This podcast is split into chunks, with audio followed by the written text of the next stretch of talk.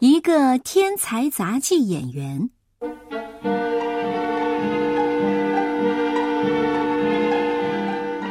打从没牙的小孩到没牙的老人家，我看没有不爱看杂技的。有位八十几岁的老爷爷，三四岁就穿着开裆裤蹲在广场上看变戏法、看耍坛子，到现在还爱带着孙子去看杂技，看得同样津津有味。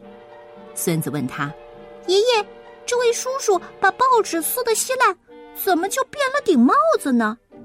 爷爷，你回家给我照样变几顶好吗？老爷爷搔搔头说了：“哎呀，这玩意儿啊，我都看了几十年了，就没弄清楚是怎么回事。要是他弄清楚了，也不会这么百看不厌了。”说到杂技，再没有比咱们那位太骄傲的演出更热闹的了。他每次演出，不但看杂技的忙，戏院子忙，连医院也够忙的。什么？医院？是医院，因为看太骄傲的表演得凭证入场。凭什么证？健康检查证。他的表演太惊险了，心脏有毛病的、血压高的、胆子小的都不能看。收票的同志一边收票一边看证。太骄傲的拿手表演是走钢丝，好几丈高的空中拉着一根钢丝。太骄傲一出场，又轻又快的沿着云梯式的梯子呼呼的爬到钢丝旁边一个高台上。别人走钢丝，是在钢丝上慢吞吞的一步一步滑过去，那是文的。咱们这位太骄傲的走钢丝，是武的，要不怎么大家要凭证来看他呢？他站在那高台上，头一低，就在钢丝上一个跟头一个跟头翻过去，又一个跟头一个跟头翻回来，翻到钢丝当中，又猛一蹦，离钢丝好几尺，空中一个跟头，又落到钢丝上来。要知道太骄傲表演的怎样，看观众的表情就行了。打上边往下看，一个个头抬起来，就像一个脸的海，大脸、小脸、胖脸、瘦脸、长脸、扁脸，眼睛先都睁得老大老大，一下子都闭上了，就是说要出事了；一下子半开半闭，就是说。瞧瞧怎么样？一下子又睁大了，接着整个戏院子像刮风似的，呼的飘过一阵松了口气的透气声，全场一致拍手大叫：“好哇，再来一个！”大家伙儿就这么一会儿眼开，一会儿眼闭，一会儿叹气，一会儿大叫。过了半天，所有的脸同时从上而下鞠躬，都低了下来。怎么？太骄傲，从高空上咕噜一翻身，像跳水一样，倒头呼呼飞下来，到了地面，躲落。一个食指点在地上，全身一动不动的倒立着，接着就那么用一个指头支着，全身倒立的太骄傲，滴溜溜旋转起来。越转越快，越转越快，转的连人都看不出来了，光剩个影子。旁边那个小丑满场乱转，到处在找，找到后来连人影子也没有了。太骄傲已经在后台了。太骄傲今儿晚上是最后一场演出，明天就要去休养。化妆室里满是锦旗花篮。太骄傲念着，送给杂技界的天才太骄傲，送给天才杂技演员太骄傲。这时，小丑推门进来，是个才十来岁的孩子。太骄傲斜眼看他一下：“小珍，你看见没有？天才，天才，我是天才，天才是天生的才能。”你还说跟我学本领呢？学得了吗？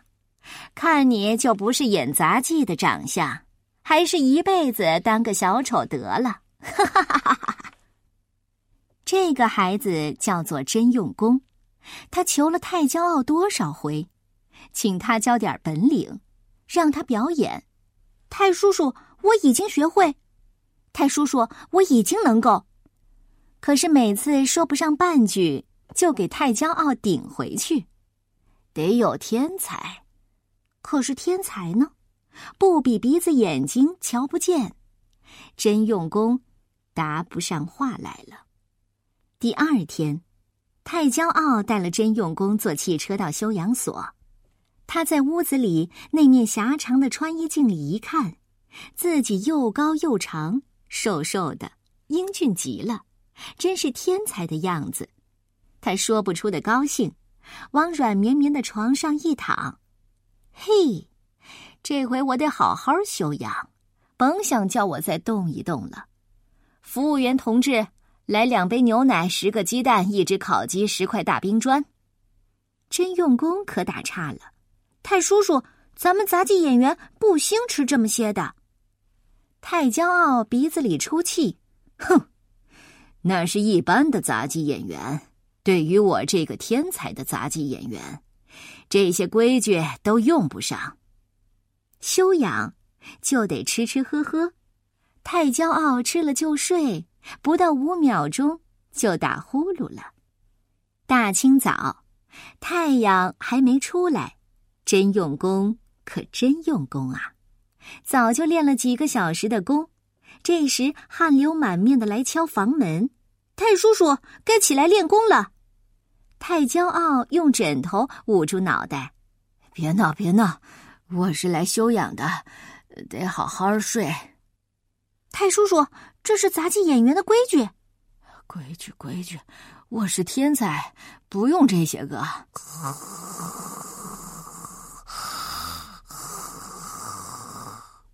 真用功，只得自己再去练功了。太阳出来了。七点半了，真用功已经一个劲儿翻了不知多少个跟头，竖了不知多少个蜻蜓，练功练得满头大汗。回来一看，嘿，这太骄傲还在睡呢，他就喊：“太叔叔，该起来做广播操了。”太骄傲把头钻到枕头底下，别闹，我还得睡呢。天才的杂技演员还做广播操。是笑话。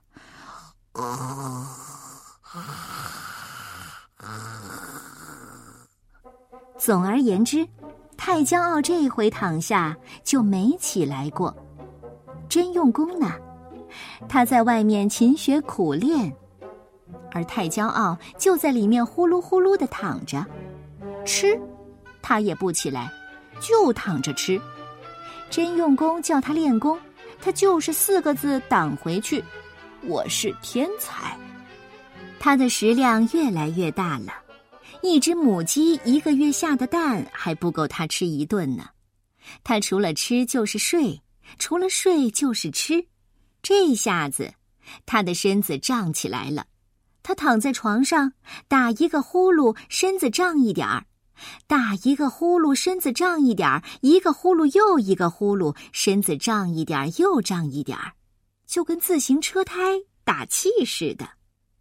也不知他睡了多久，忽然有一天，真用功在窗口大叫大嚷：“太叔叔，电报得马上走，节目都排好了，就等着您。还有什么说的？走吧。”可太骄傲，才转身要坐起来，咕咚一声。已经滚到地上去了，怎么了？弹簧床太软，他身子太重了，他在地上打了两个滚儿，像个大皮球似的躺着，也不能说躺，因为头脚不沾地，离地远着呢，手舞足蹈的，就是起不来，脚不沾地怎么起来呀？他好不容易像不倒翁似的滚了几下。嘟噜，总算摇摇晃晃的站起来了。全亏他练了那些年的功夫。那两条腿居然支起那么大一个身子。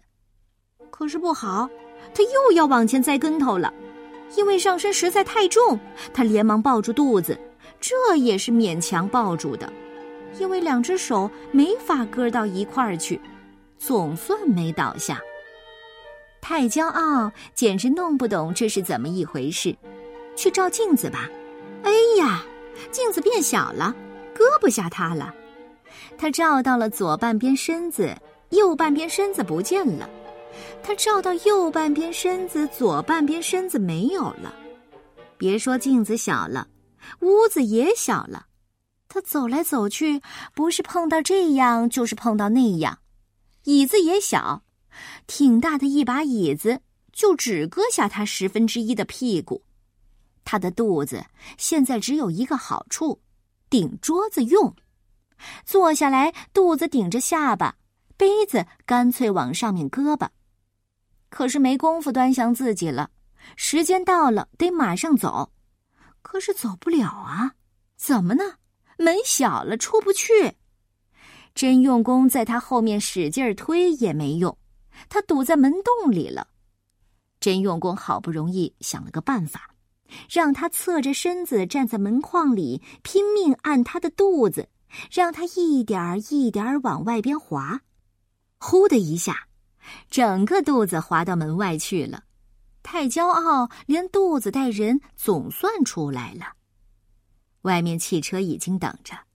太骄傲把脑袋往车子里一钻，身子半天挤不进去。太骄傲抽出头来直喘气。猛一下子，后面有人推他的屁股，是把他往一辆大卡车上推。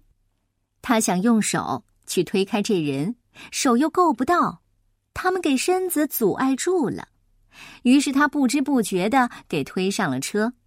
那人透了一口气，关上栅栏门。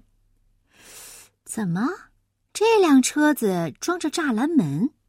原来竟有那么巧。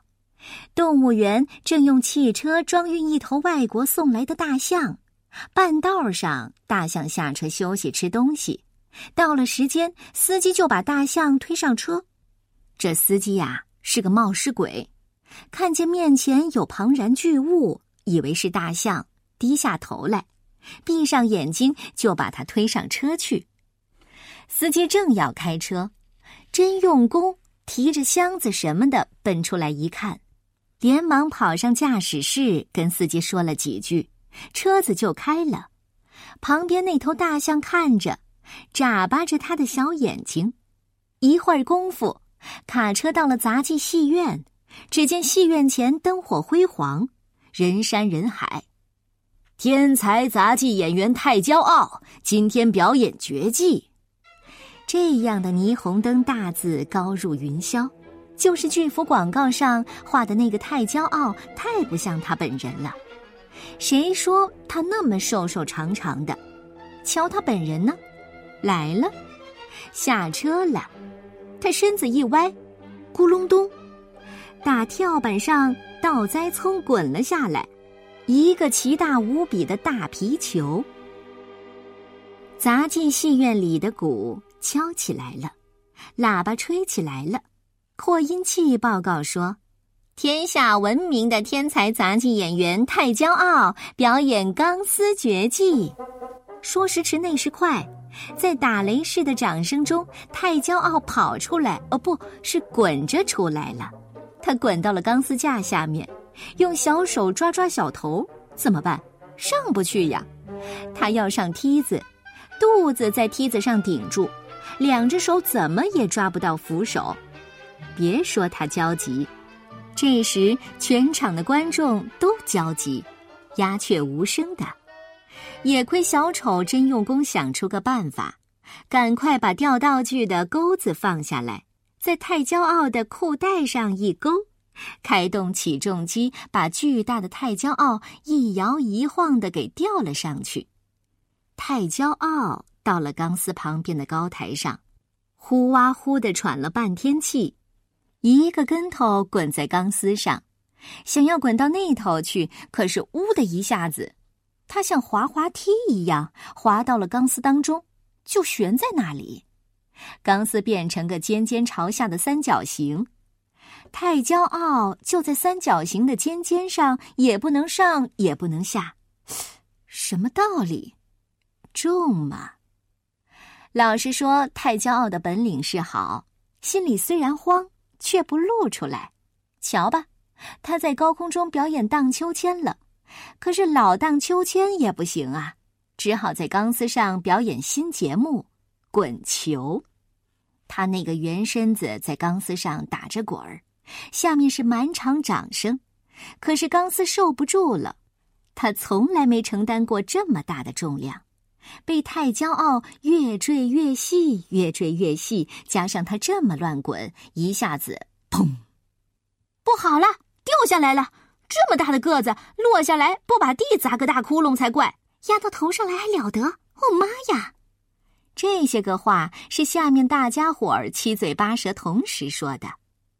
钢丝虽然高，太骄傲从上面掉下来的那段时间，可没法说一个长句子。大家一边说，一边把眼睛都闭上了。认命吧，太骄傲。像颗大炸弹似的，直往下掉。呜！眼看这颗炸弹就要爆炸了。咦？怎么没动静啊？闭着的眼睛就偷偷张开一点儿。接着，所有的眼睛都睁大了。只见太骄傲离地不远，像个大皮球似的转个不停。大家喘过气来，再一看。大球下面正是那个小丑，就是天天刻苦练功的真用功，用一个手指头顶住转个不停的太骄傲，在表演耍球呢。小丑再把指头向上一顶，太骄傲往上一蹦，小丑一个跟头躺在地上，举起两只脚，把再掉下来的大球蹬得咕噜噜飞转。看这样的节目，真是让人会给吓死的。幸亏来看杂技的人都有一张健康检查证，没出事儿。